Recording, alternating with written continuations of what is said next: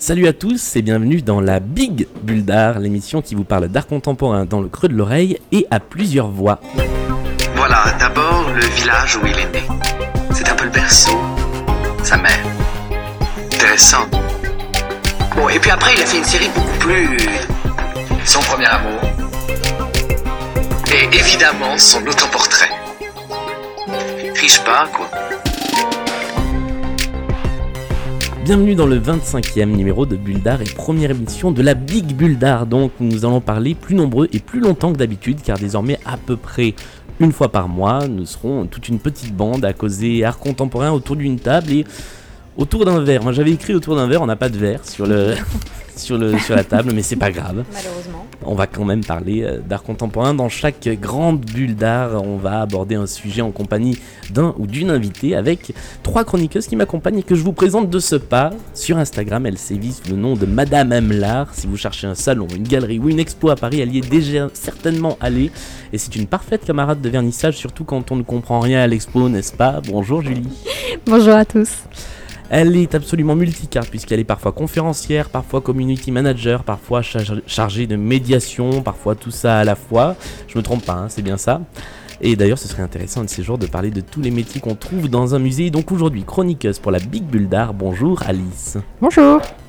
Et au bout du fil, live from Bruxelles, celle que vous trouverez sur YouTube en tapant art contemporain en première page des résultats juste au-dessus, et ça c'est vrai, hein, juste au-dessus de la mythique vidéo de danse contemporaine sur Arte. Elle est à la tête de l'excellente chaîne YouTube L'Art Contemporain. Est-ce que tu nous reçois Paris à Bruxelles, Paris à Bruxelles? Est-ce que tu nous entends, Laure? Oui, 5 sur 5. C'est parfait.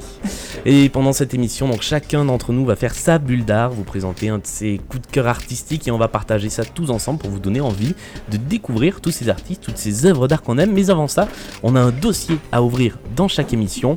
Aujourd'hui, on parle des foires d'art contemporain. Et ça tombe super bien puisqu'au moment où on enregistre cette émission, on est en pleine semaine des foires à Paris. Alors il y a la FIAC évidemment, mais pas que. Euh, Est-ce que vous, autour de la table, vous en avez fait quelques-unes déjà cette, euh, cette semaine? Alors Laure à Bruxelles, je sais pas si c'est la même semaine, mais euh, vous, vous sur Paris? Alors, moi, pas du tout, pas encore. D'accord. Moi, la FIAC, comme d'habitude.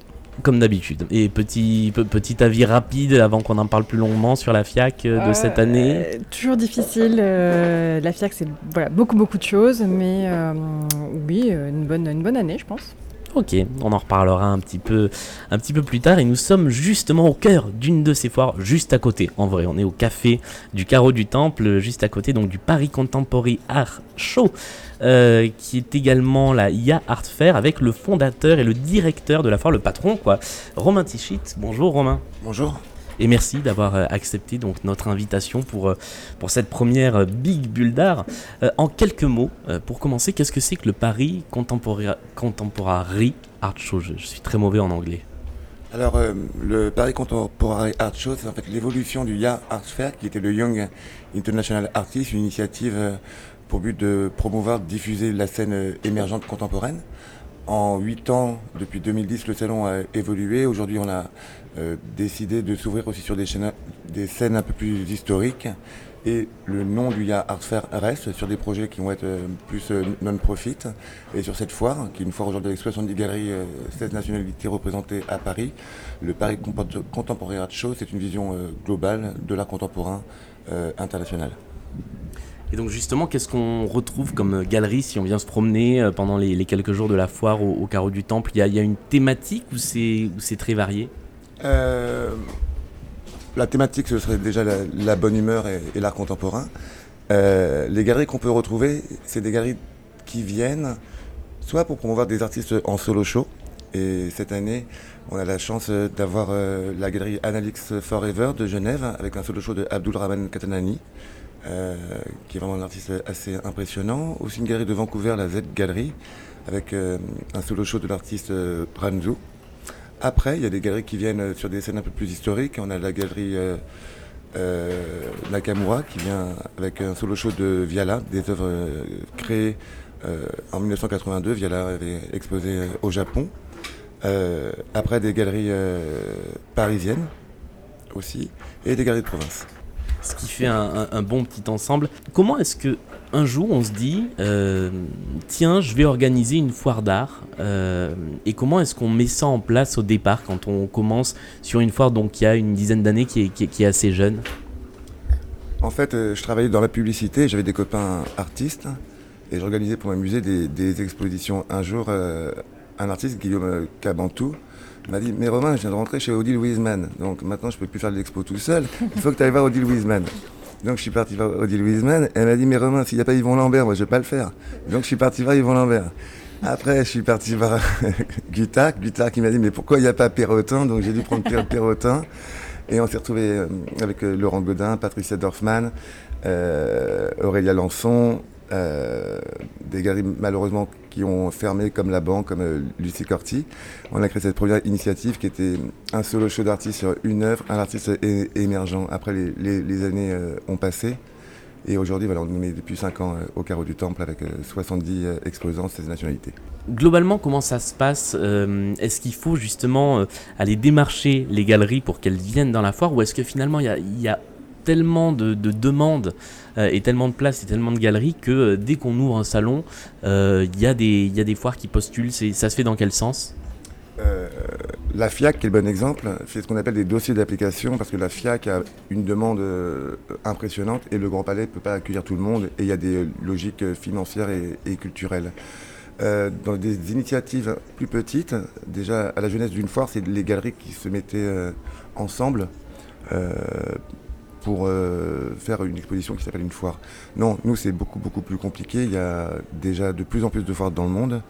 Euh, et il est important de, convaincre les galeries de venir, d'avoir euh, les réponses, parce que c'est quand même un investissement financier très important pour, pour elles. Et ça, il ne faut pas le- euh, l'oublier. Donc non, non, non, pour avoir 65 galeries, c'est à peu près le contact de 10 000 galeries dans le monde. Donc oui, oui, c'est de la, de la prospection. Il y a un, un mercato des galeries. On se dit, ah bah, telle galerie, elle était euh, dans une foire l'an dernier et cette année, bah, c'est nous qui la récupérons. C'est- Il y a des galeries qui font plusieurs foires euh, au même moment. Ça, ça se passe comment la, la répartition? Bah, Exactement, il y a un vrai euh, mercato. Et ce mercato, c'est assez drôle parce que quand les journalistes en France me parlent, ils me disent Romain, toi par rapport à la FIAC. Mais la question n'est pas là. La question est que la FIAC est la locomotive et c'est cette initiative qui fait qu'on a cette chance d'être à Paris euh, aujourd'hui. Mais le mercato, il est international avec des foires dans le monde entier. Donc oui, nous, on a un mercato déjà national, si je pourrais dire, avec des foires et des patrons de foires qui sont mes copains et qui sont tous venus hier pour discuter avec mes galeries, hier ou ce matin et je les remercie. Et après, il y a des foires équivalentes, et c'est sur euh, ces foires comme Volta à New York euh, ou euh, en Suisse, hein, à Bâle, sur d'autres foires à Miami, en Belgique d'ailleurs, en Allemagne, à Londres. C'est ces, autres foires où en fait on regarde les galeries participantes, et effectivement, en fonction de la qualité et de la proposition culturelle, on décide de les contacter pour les inviter à Paris. Alors, on va euh, revenir sur, euh, sur la foire et sur les foires plus globalement dans, un petit instant. Mais ce qui se passe dans cette émission, c'est que régulièrement, on va faire une pause et on va euh, parler d'un artiste, d'une expo, d'un mouvement, d'une seule œuvre parfois, avec les petites bulles d'art de, des chroniqueurs et chroniqueuses autour de la table.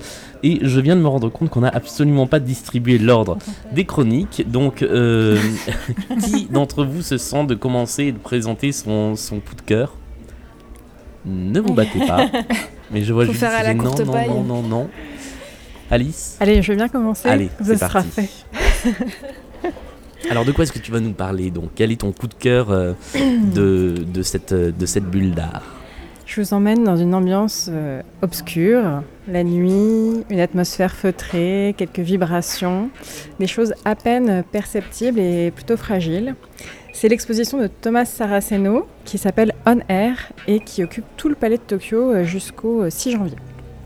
D'abord, on voit peu d'objets, des fils de soie, des ballons, quelques photos et vidéos. Progressivement, ça prend de l'ampleur et on est dans des installations à plus grande échelle. Ce que j'ai vraiment aimé, c'est que l'artiste nous plonge de façon sensorielle dans son univers, dans ses recherches, où plusieurs thèmes vont se croiser et s'imbriquer, à la fois au niveau visuel et aussi intellectuel. Et je trouve que le tout fonctionne euh, assez bien. Et lui-même, il présente l'expo comme un écosystème en mouvement. C'est ça que, que- qui est l'exposition On Air. Alors je rentre dans le vif du sujet, justement, euh, en quoi consistent ces recherches, parce que c'est vraiment un artiste un peu comme un scientifique, on va le voir. Eh ben c'est surtout les rapports entre humains et non humains qui l'intéressent, euh, comment on coexiste ensemble, à une époque où l'humain semble avoir, semble avoir pris l'ascendant sur euh, les autres espèces et où les activités humaines ont un fort impact global sur la planète. En fait, c'est ce qu'on appelle la période de l'Anthropocène. Euh, cet artiste, il a aussi une passion pour les araignées. Alors, j'avais quand même un peu peur en allant voir cette expo en bonne arachnophobe. Il n'y a, a, pas de panneau d'ailleurs. Euh, non, Attention, si vous avez peur aux araignées, ouais, il n'y a, a pas de mise en garde. Non, et, voilà, il faut prendre sur soi. Mais heureusement, il n'y en a pas beaucoup. Elles sont pas en liberté, quoique. Mais j'en reparlerai plus tard. Ces araignées, en fait, on les côtoie au quotidien, elles vivent avec nous dans nos maisons. Euh, elles sont dans une sorte quand même d'inframonde, elles sont rarement visibles.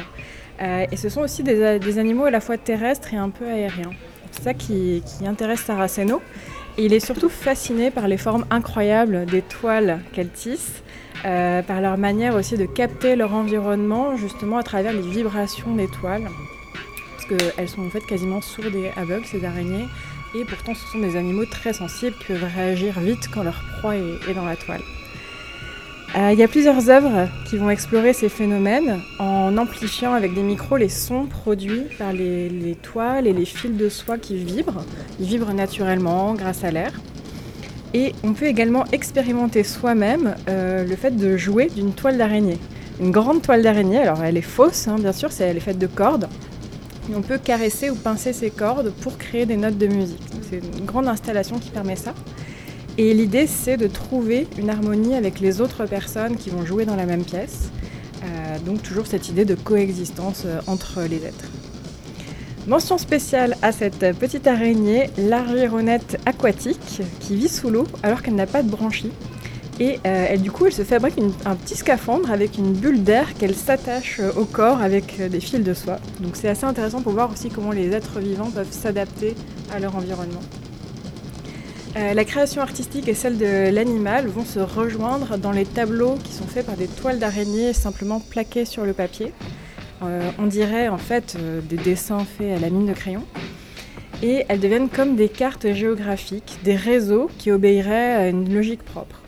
Et ça fait écho aux dessins aléatoires qui sont créés dans la même pièce par des stylos qui sont suspendus à des ballons d'hélium qui évoluent assez librement dans la pièce. Euh, il y a toujours cette idée de mouvement dans l'exposition. Comme il disait au début, c'est un écosystème en mouvement.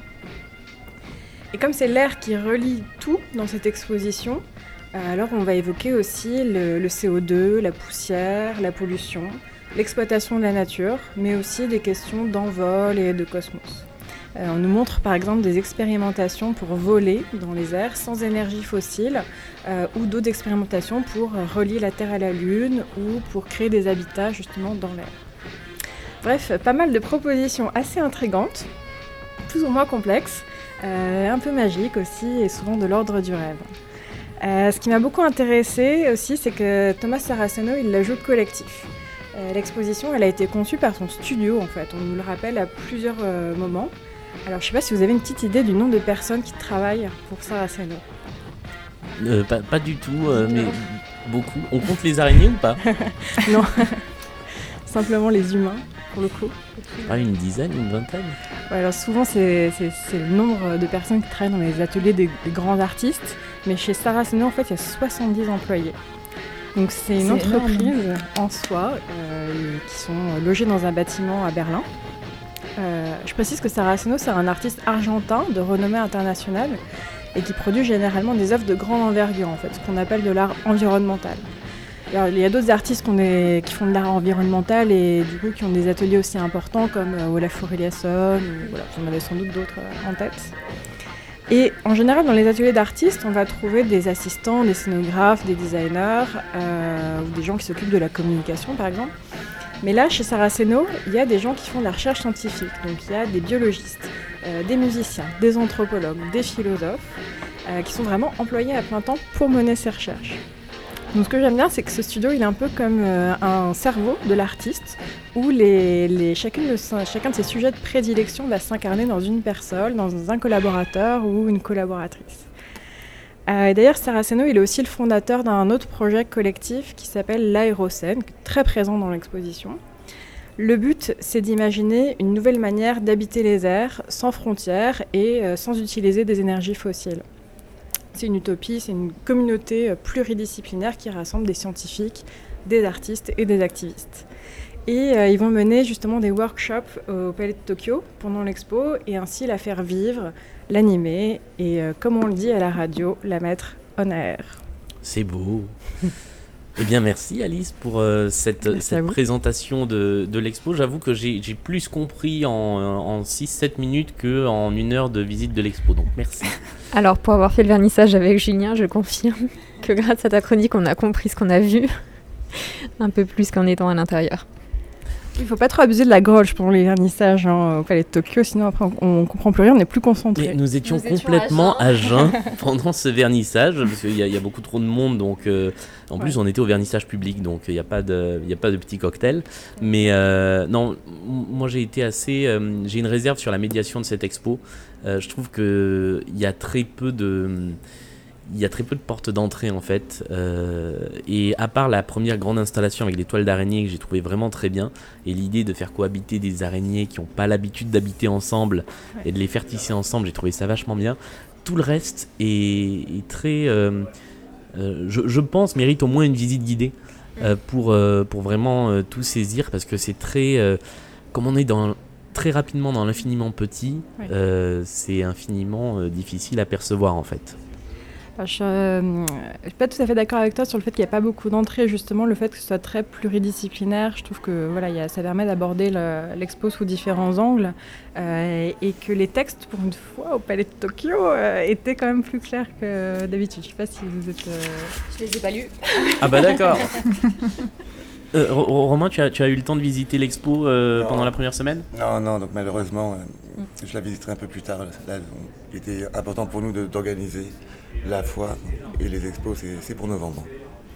Euh, Laure, je, je te pose pas la question mm, de, de la visite Mais- de l'expo, mais par contre, tu, tu- tu connaissais le, le travail de, de, Sarah, de Saraceno Euh, ouais, je connaissais vite fait, mais avec l'explication, elle m'a eu rien qu'avec le, le fait de pouvoir se prendre pour une petite araignée. Parce que moi, j'adore l'art participatif. J'aime bien faire des trucs euh, au musée. Donc rien que pour ça, j'irai faire un tour, je pense.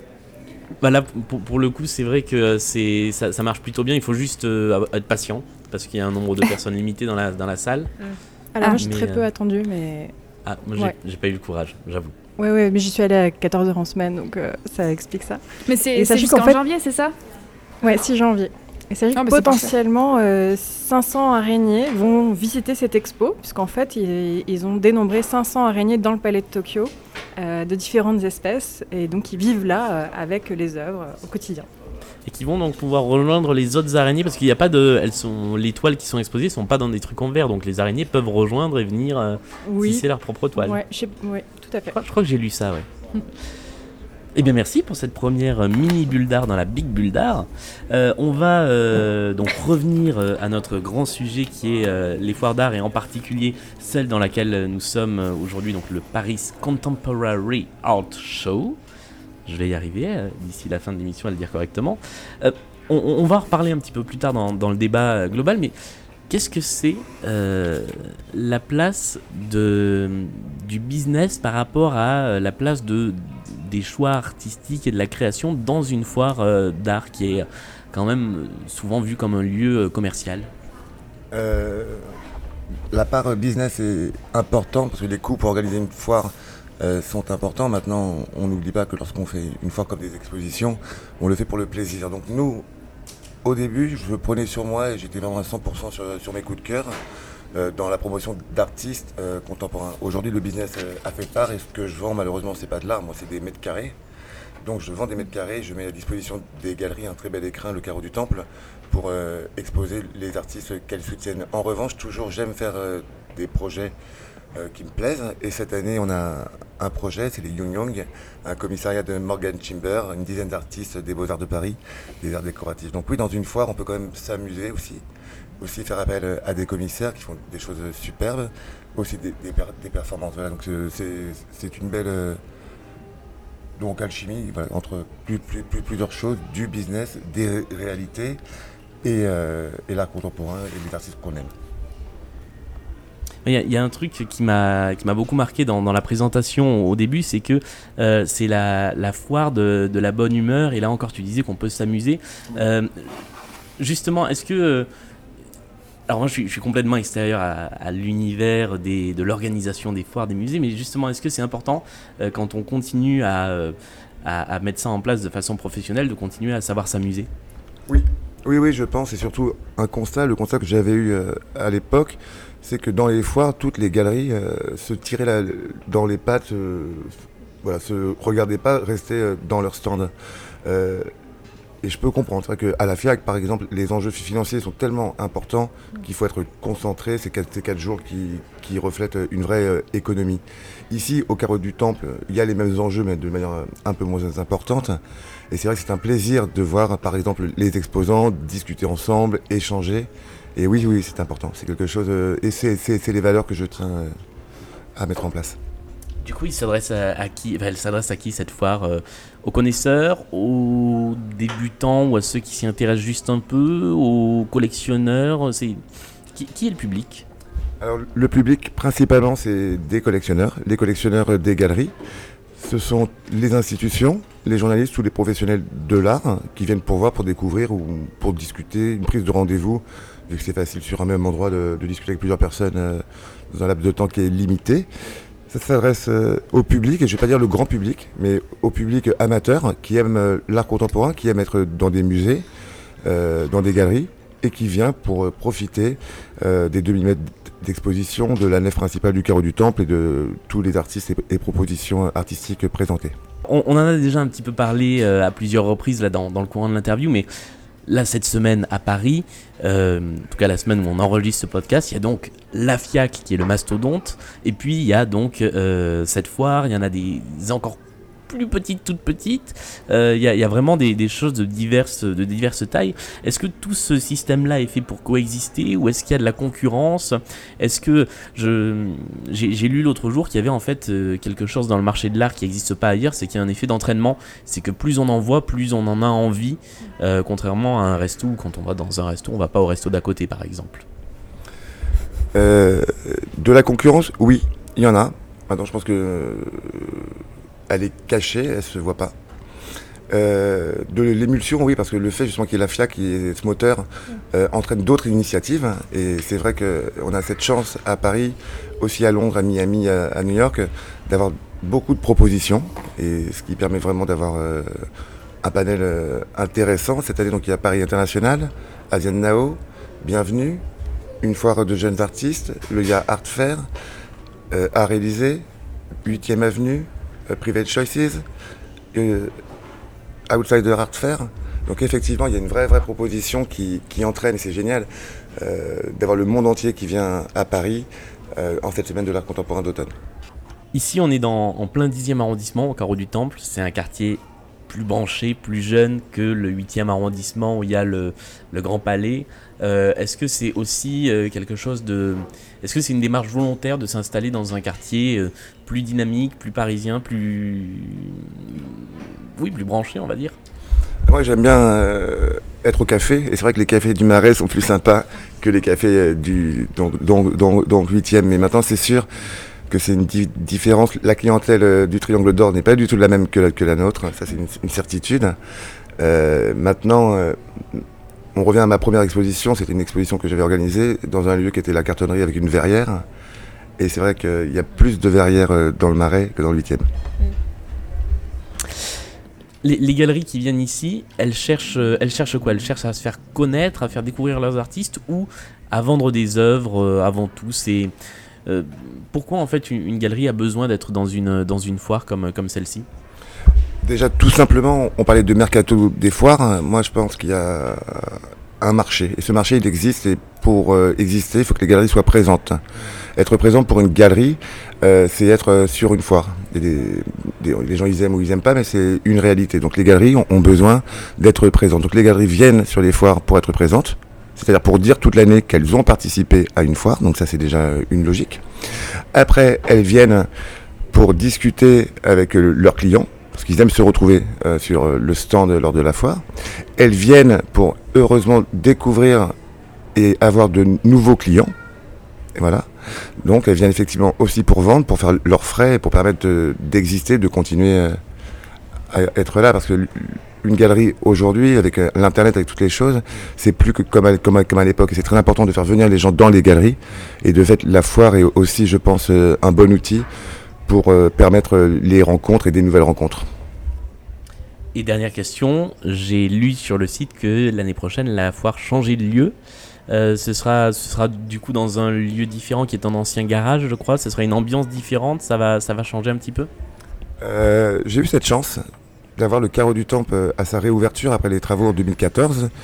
Et on avait l'idée de le faire sur trois ans 2014, 2015, 2016.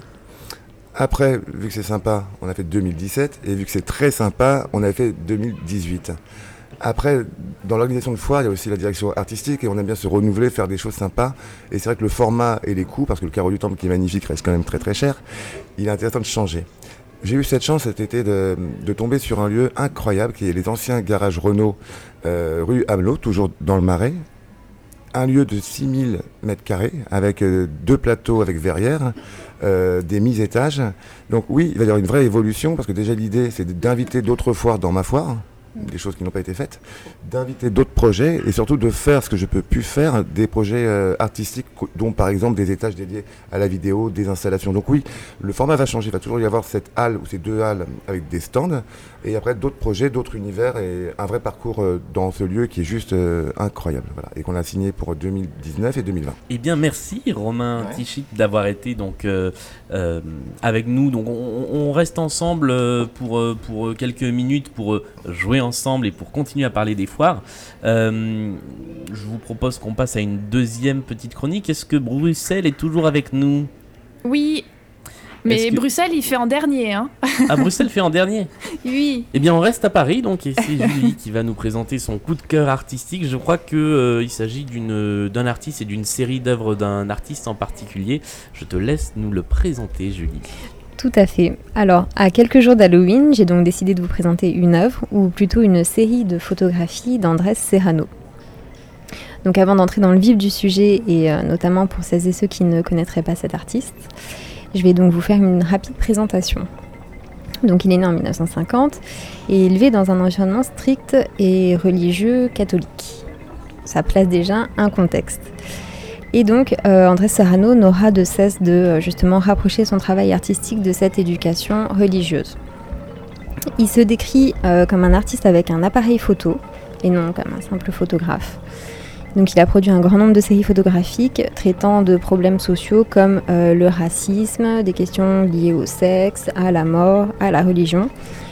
Et en ce qui concerne justement la religion, on a tous en tête son fameux et scandaleux Peace Christ, qui euh, est une photographie donc euh, d'un crucifix immergé dans euh, des fluides qu'on devine être donc de l'urine et du sang d'après. C'est du pipi. Exactement. L'or, hein. oui. Spécial dédicace.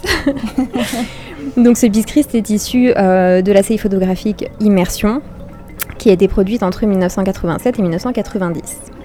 Donc voilà pour euh, la présentation. Et pour les curieux et curieuses, euh, je vous conseille d'aller faire un petit tour sur le site de l'artiste qui est très bien fait et on peut retrouver certaines photos de ces séries qui sont très belles. Et euh, bon, je préfère prévenir tout de suite, âme sensible, s'abstenir. Quand on connaît l'artiste, certaines peuvent être choquantes. Et, même quand on le connaît pas. Et il en faut beaucoup pour me choquer et ça a failli être le cas. Donc euh, voilà pour le contexte, très très résumé évidemment, parce qu'André Serrano, ce n'est pas que ça. C'était histoire de placer un peu le contexte de la série dont je vais vous parler. Donc euh, la série qui est au cœur de ma chronique, c'est donc The Morgue. Déjà ça place le, ça place le contexte. Donc elle porte un nom suffisamment explicite pour annoncer la couleur. Oui, c'est un peu le glauque, je vous le confirme. J'aime ça, c'est mon péché mignon ou pas mignon, hein, comme vous le voudrez. Donc en 1992, Andrés Serrano travaille donc à l'intérieur d'une morgue new-yorkaise pour photographier des détails de cadavres. Donc la seule condition pour ce travail, c'était euh, de ne pas déguiser les cadavres et de ne pas permettre leur identification. Vous irez voir les photos, ça peut laisser à désirer sur le fait qu'on puisse ou non identifier les cadavres, mais le travail a été fait, en tout cas dans une vraie morgue, et euh, les gens sont vraiment morts sur les photos. On peut en douter pour certains, mais non, non, c'est bien le cas. Donc, euh, les plans sont serrés sur les parties du corps. On n'a pas de plan global du cadavre en entier. On a des bras, des pieds, des mains, parfois même simplement des doigts. Quand il a voulu photographier les visages, parfois ils sont aussi recouverts de tissus, qu'ils soient colorés ou immaculés comme des linceuls. Ce qui peut être le cas pour euh, deux photos, notamment d'enfants, qui sont encadrés de, dont le visage est encadré d'un tissu blanc. L'image est très belle, même si euh, le sujet est un peu euh, morbide. Donc l'environnement de la morgue est quasiment imperceptible dans cette série de photographies. Donc comme je disais, l'environnement euh, de la morgue est quasi imperceptible. Le fond est noir, les plans sont très serrés. C'est la lumière qui éclaire justement les sujets au cœur des photographies. Sur une interview, il expliquait qu'il a avant tout cherché à trouver la vie dans la mort. Donc ces photographies prennent tout leur sens à la lecture de leurs titres, qui peuvent être brutaux. Ils expliquent simplement la cause de la mort. Donc infection par pneumonie, euh, attaqué à mort, crise cardiaque, homicide, enfant abusé. Tout ça en anglais. Donc c'est via vraiment les noms qu'on comprend et on, comprend ces images. Donc cette série, pour clore euh, cette petite chronique, cette série s'inspire fortement du mouvement pictural du romantisme du euh, 19e siècle et notamment de la fascination de la mort qui résulte des peintures de Géricault. Eh bien merci Julie pour cette euh, présentation donc, de cette série qui s'appelle donc The Morgue hein, d'Andrés Serrano. Euh, si vous ne voyez pas ce dont il s'agit, mais on mettra un petit visuel euh, avec le, avec le podcast. Euh, allez, donc, allez donc sur Google mais avec un warning. Ou sur le site Oui. euh, de l'artiste. Un gros warning quand même. Ouais ouais gros warning parce que là on les a sous les yeux et c'est... on devrait mettre comme à l'entrée de certaines salles dans les musées, euh, attention, sensible, s'abstenir. ouais. Mais comme je disais, on voit pas la totalité du cadavre. C'est quand même euh, des plans serrés. Et si on ne sait pas qu'il s'agit de personnes mortes, on peut pas forcément toujours le deviner. Il y en a qui sont très belles, hein, celles où on voit le- les, les mains croisées de, de la personne, euh, euh, de, de la personne qui est morte. A un côté assez, assez paisible et ça pourrait presque être une personne endormie. Et il y en a qui sont beaucoup, beaucoup plus durs. Il y, a des, euh, il, y a, il y a un visage entièrement brûlé, en effet, je te confirme que ça va être beaucoup plus dur.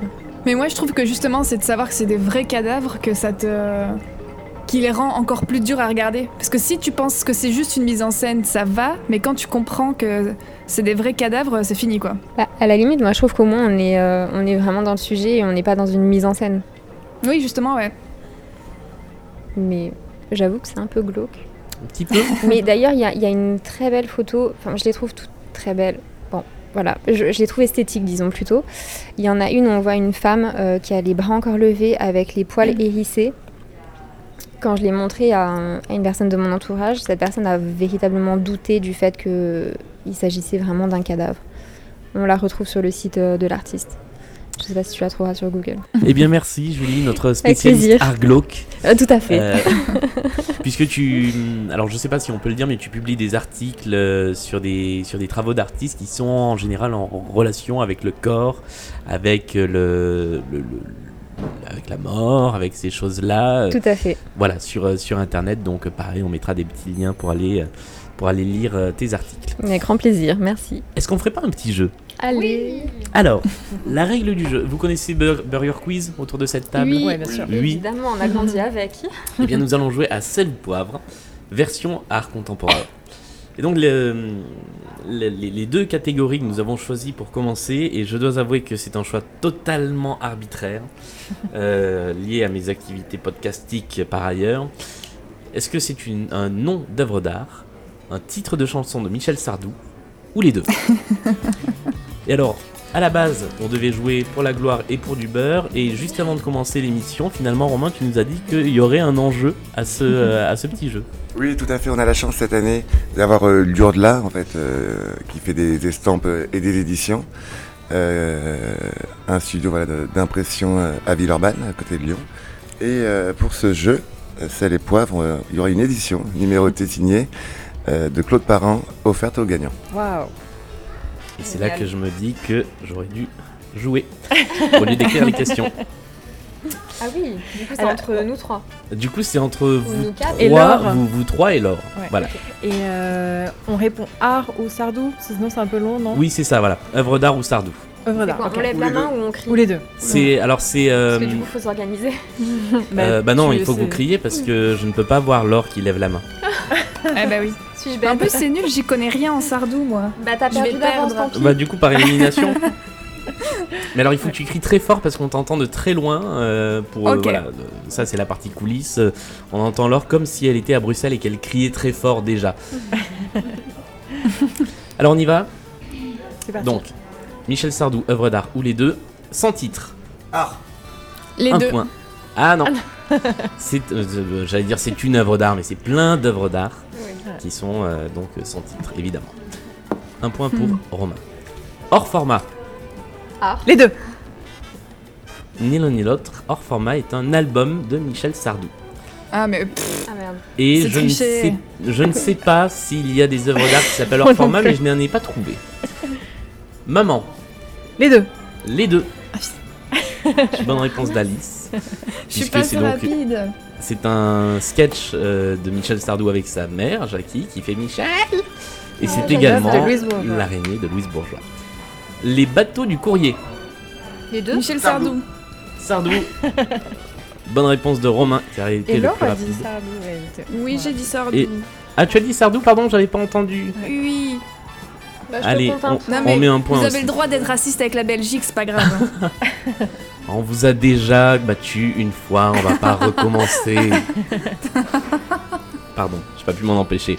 La persistance de la mémoire. Art. Art, bonne réponse. Et ce sont les montres molles de Dali. C'est le vrai nom de ce tableau. 4.33. Les deux. Non. ce n'est pas les Art. deux, c'est art, Ouais. effectivement. John Cage. Et c'est le morceau silencieux de John Cage. Un nouveau point pour Alice. 6 milliards 900 millions 980 000. Art. Ah, Et non, Les deux. non plus. Donc, Ni l'un ni l'autre C'est une chanson de Sardou. Et c'est pas un truc du Gorandinan Ah, je crois pas. À regarder, peut-être. Ah, mais, euh, alors à non, vérifier, sinon, mais, euh, euh, dans le doute, on va ouais. dire que c'est Sardou. W454. Les Ça. Sardou? Sardou. C'est une chanson de Moi, je Michel vais répondre que art. À un moment, ça va tomber juste. Troisième point Point pour Alice. pour Alice. Yes IKB 74. Art. art. Art, c'est Julie qui a répondu en premier. Rien. Art. Sardou. Les deux. Les deux est une bonne réponse.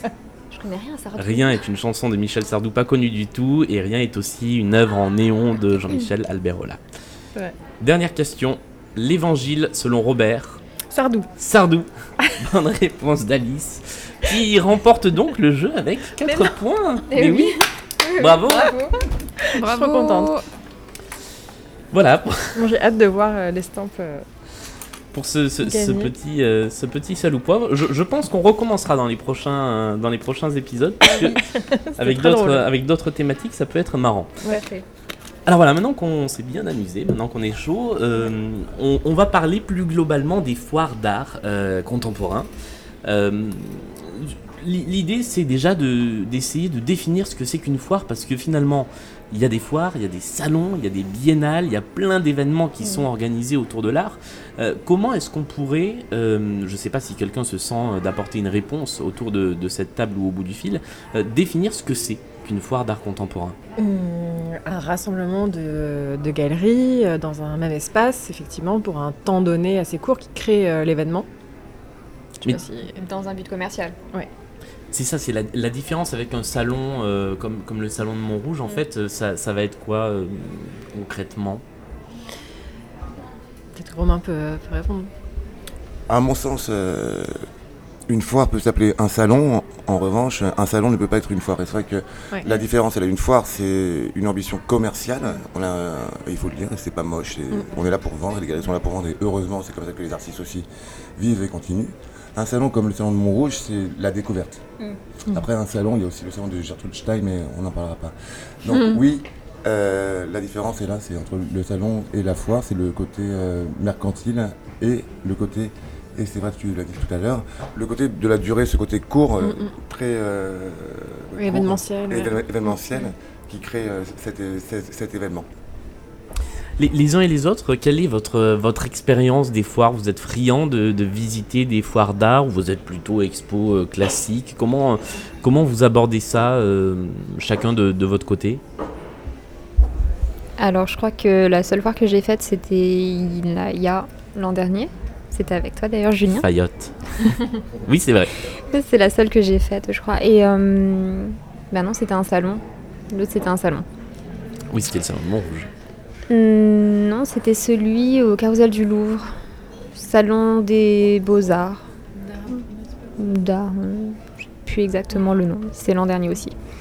Sinon, moi, je suis plus expo, vernissage euh, et salon, plus que foire.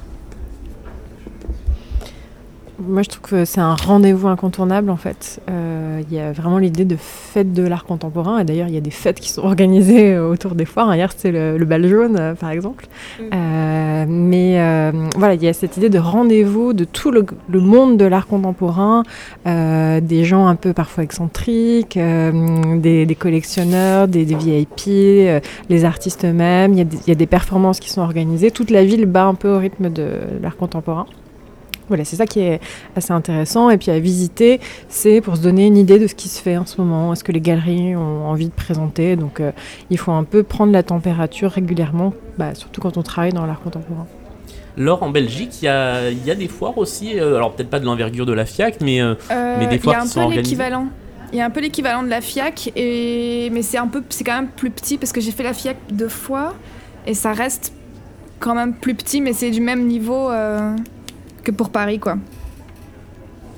Après, à titre perso, je suis pas très très fan des euh, des foires. C'est c'est trop pour mon cerveau, trop de trucs à voir et euh, trop en très peu de temps et, et j'ai du mal à gérer, quoi. et, et Romain, en tant que visiteur, que spectateur? Alors, euh, ce qui est sûr, c'est que le discours de- depuis le début, on l'a tous su, les expos, le côté curatorial, les galeries, les musées. Évidemment, et c'est ça qui fait le succès de ce qu'on aime, et se promener dans une belle expo, aller dans une galerie, c'est le plaisir.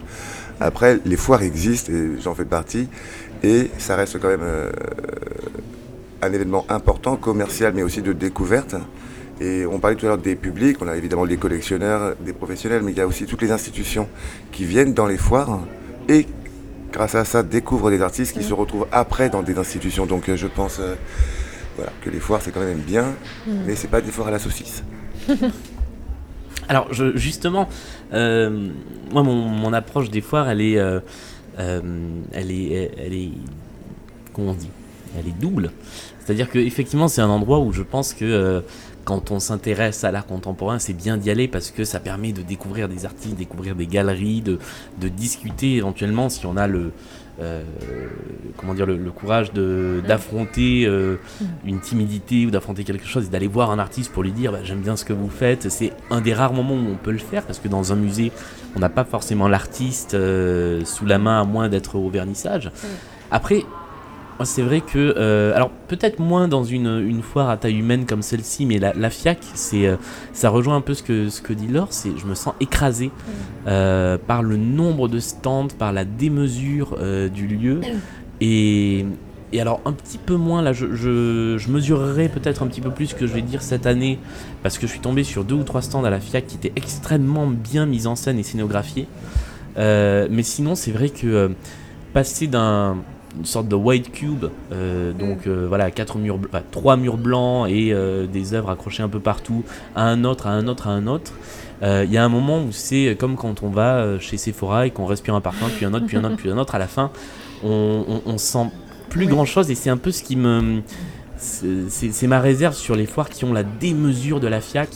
Euh, c'est euh, c'est que on commence très très rapide, euh, très lent, on s'arrête un peu partout et c'est vrai que moi je termine les foires en général À quatre pattes. euh, à quatre pattes ou à vitesse de course en me disant bon bah euh, on passe, si jamais je vois un truc je m'arrête et, euh, Ouais. et, et je termine. Je sais pas ce que vous en pensez vous mais euh, Je, suis- je suis assez d'accord avec ça, ouais. justement, c'est le, le fait d'en avoir beaucoup, limite trop, à un moment, on sait, on sait plus. Quoi. C'est, euh, je suis assez d'accord avec ce point de vue.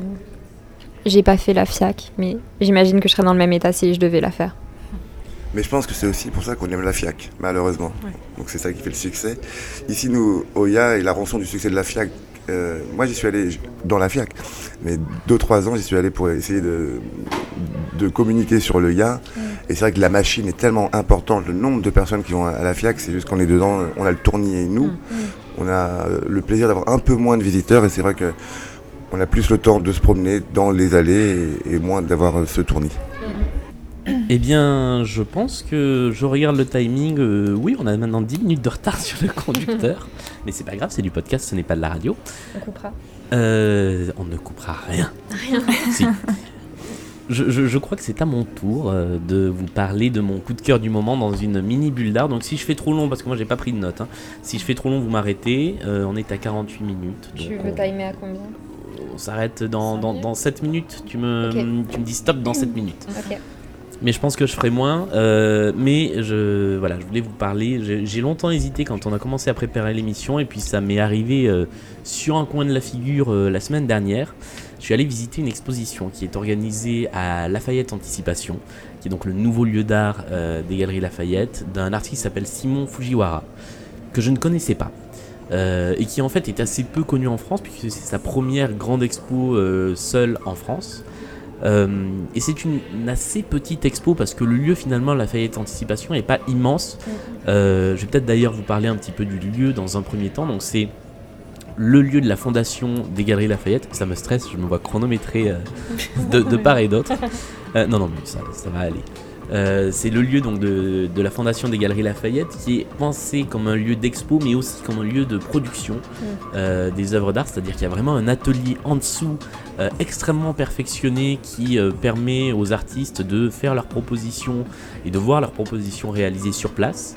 Euh, donc il y a une partie des œuvres qui sont présentées dans l'exposition qui ont été euh, produites sur place avant d'être exposées.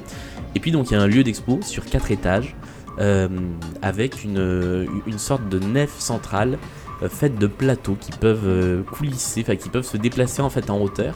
Ce qui fait qu'on peut avoir quatre plateaux les uns au-dessus des autres, et puis on peut avoir des demi-étages, on peut avoir des trous, on peut avoir. je, je crois qu'il y a une soixantaine de configurations différentes qui sont, qui sont possibles. Donc déjà le lieu est hyper intéressant. Euh, il est euh, différemment exploité. Je me souviens de la première expo où le- la nef centrale n'était pas du tout exploitée. Euh, C'était assez surprenant. Euh, après j'ai appris pourquoi et maintenant je comprends un petit peu mieux. Et le- l'expo donc de, de Fujiwara s'appelle Révolution et elle joue énormément sur deux choses.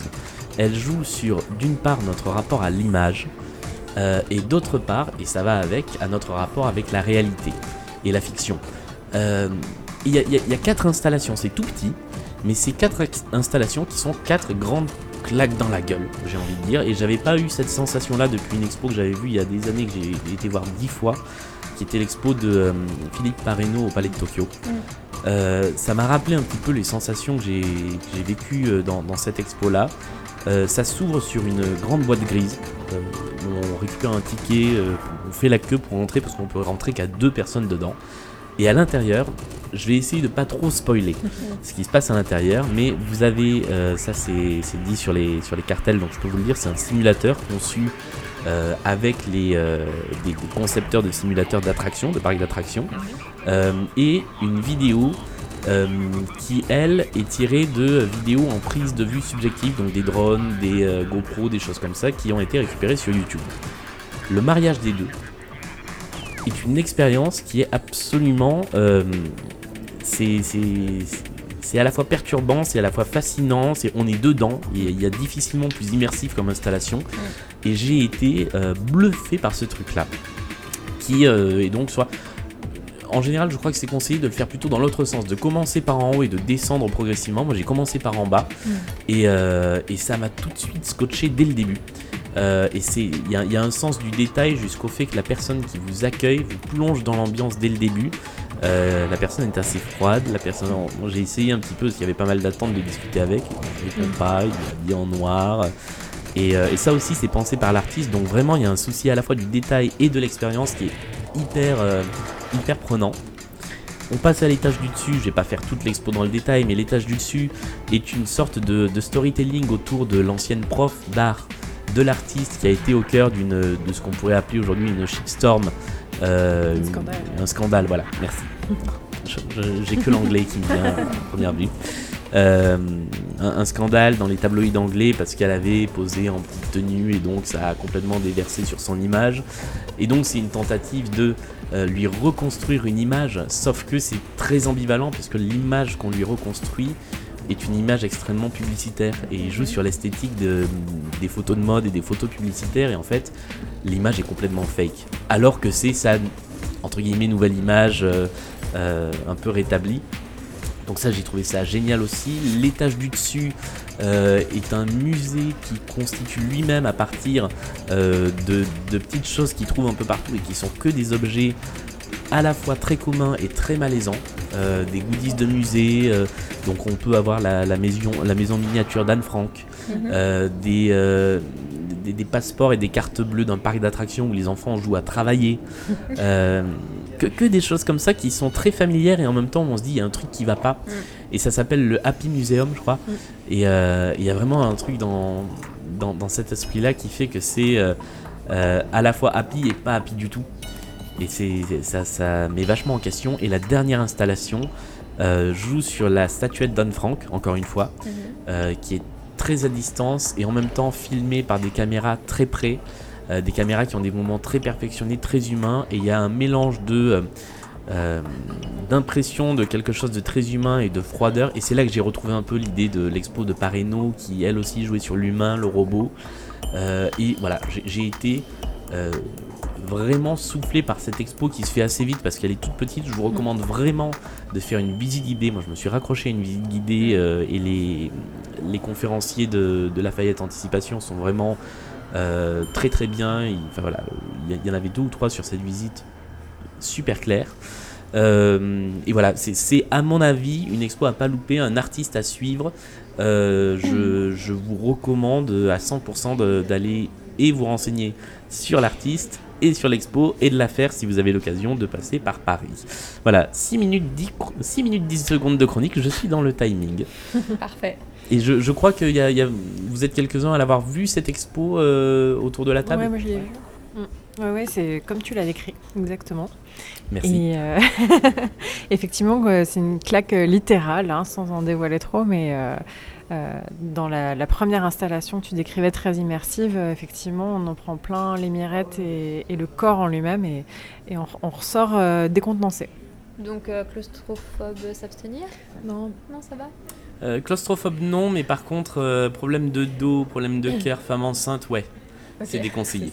En fait, c'est- c'est c'est comme un- une attraction au niveau de ton corps, c'est comme si tu allais à Disney en fait. Ouh, ça donne envie. Non, moi, comme je disais, les expositions, ce sera pour euh, novembre. En revanche, euh, Lafayette Anticipation, c'est un, un lieu qu'on attendait. Je suis allé, comme vous, je pense, à la première exposition, Oui. qui était juste euh, un bonheur. Et partir voilà, sur cette expo, et on arrive à toutes les expos qui vont suivre, c'est vraiment une très très belle initiative, euh, et une des plus intéressantes pour moi en ce moment. Voilà, il y avait la Maison Rouge qui va fermer, et heureusement qu'il y a des fondations comme la Fondation Lafayette qui ouvrent de tels projets.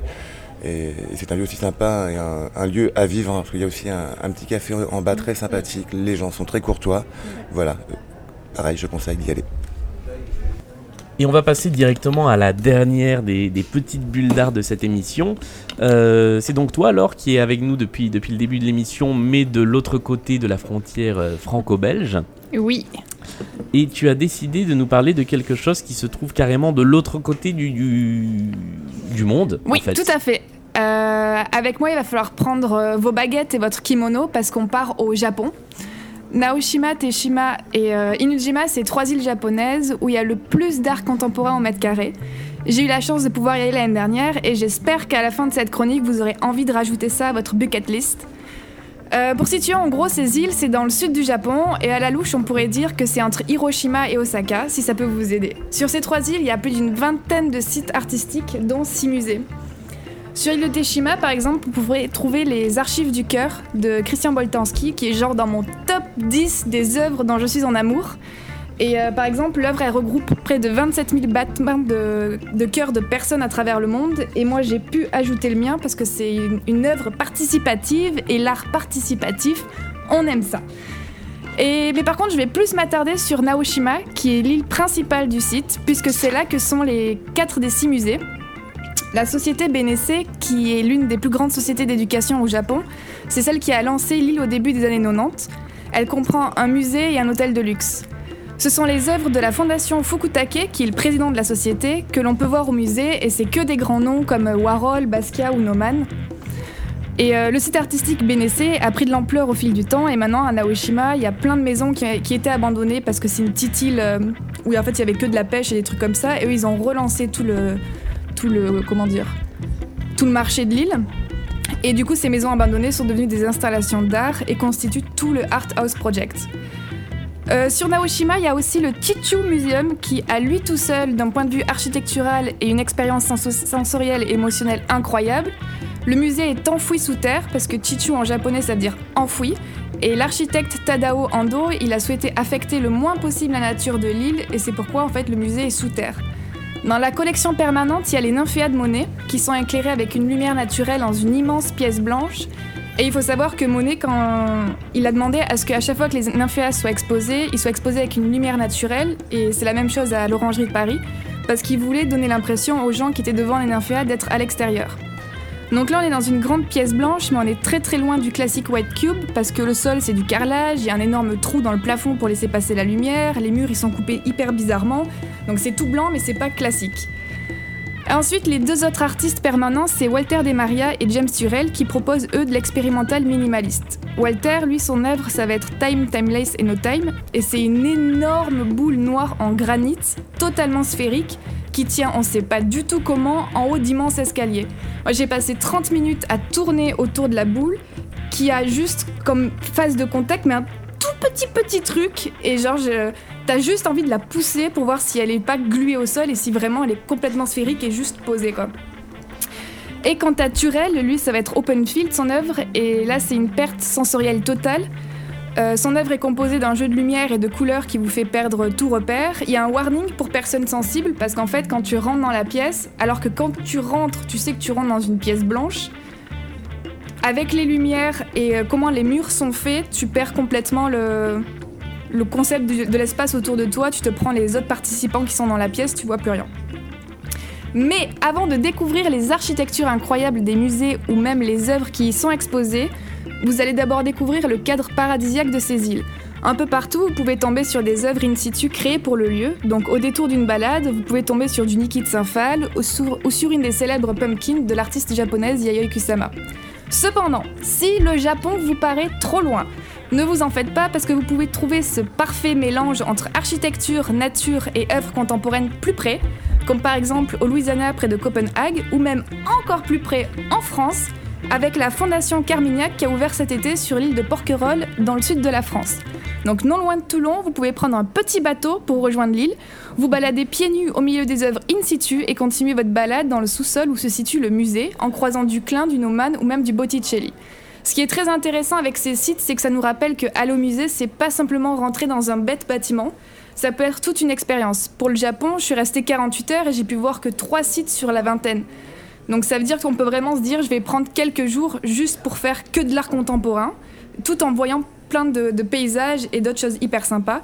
Et je trouve qu'au final, c'est ce genre de site, ça nous donne une nouvelle approche de l'art qui, elle, est vraiment pertinente. Voilà Eh bien, merci Laure pour cette dé- découverte euh, de, de ces lieux euh, pas comme les autres. Alors, je confirme que le, le musée Louisiana, Louisiana à Copenhague est assez impressionnant, à côté de Copenhague, est assez Ah, impressionnant Parce que moi, niveau-là. suis jamais allée, donc du coup, je suis hyper curieuse. Bah alors c'est le principe en fait d'un grand parc effectivement avec des sculptures et puis juste à côté euh, le la fondation euh, euh, dans laquelle on, on peut découvrir toutes les œuvres. Moi j'ai pas de bol quand je vais à l'étranger dans les musées donc elle était à moitié vide entre deux expos mais mais le lieu en soi est, est- est impressionnant. Romain tu, tu, tu connais ces, ces lieux? Euh, pas tous, mais oui, oui, la fondation euh, Carmignac, euh, je connais, avec Charles qui est un ami.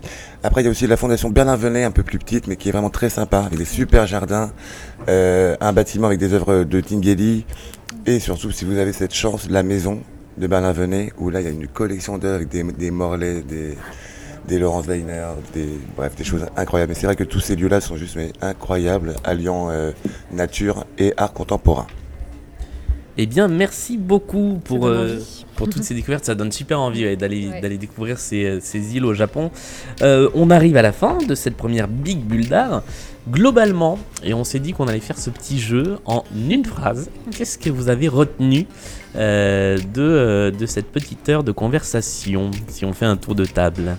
Euh, alors ça sera très personnel, mais du coup va falloir que je me mette aux foires apparemment, puisque euh, ça a l'air génial. Donc euh, l'an prochain j'irai faire la FIAC, je pense.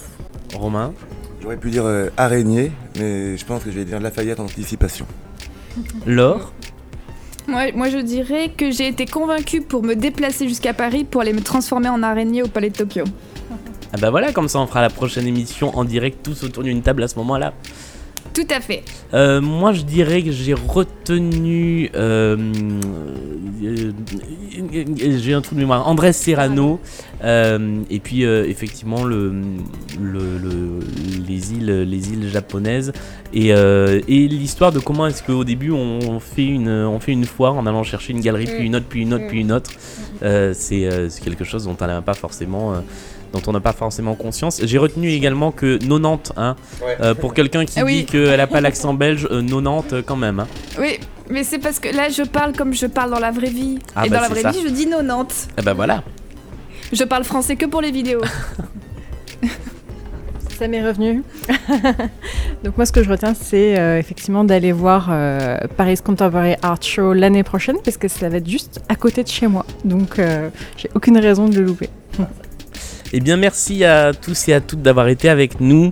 Euh, donc, c'est la fin de cette première Big Bulle d'art. Merci à Alice, à Julie, à Laure, euh, merci à Romain d'avoir été avec nous euh, pendant cette heure.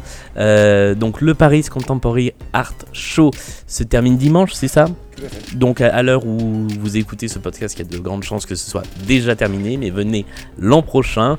Euh, N'hésitez pas à partager cet épisode, à nous faire remonter vos commentaires. C'est la première fois qu'on fait une émission comme ça, donc s'il y a des choses que vous avez aimées, dites-le nous.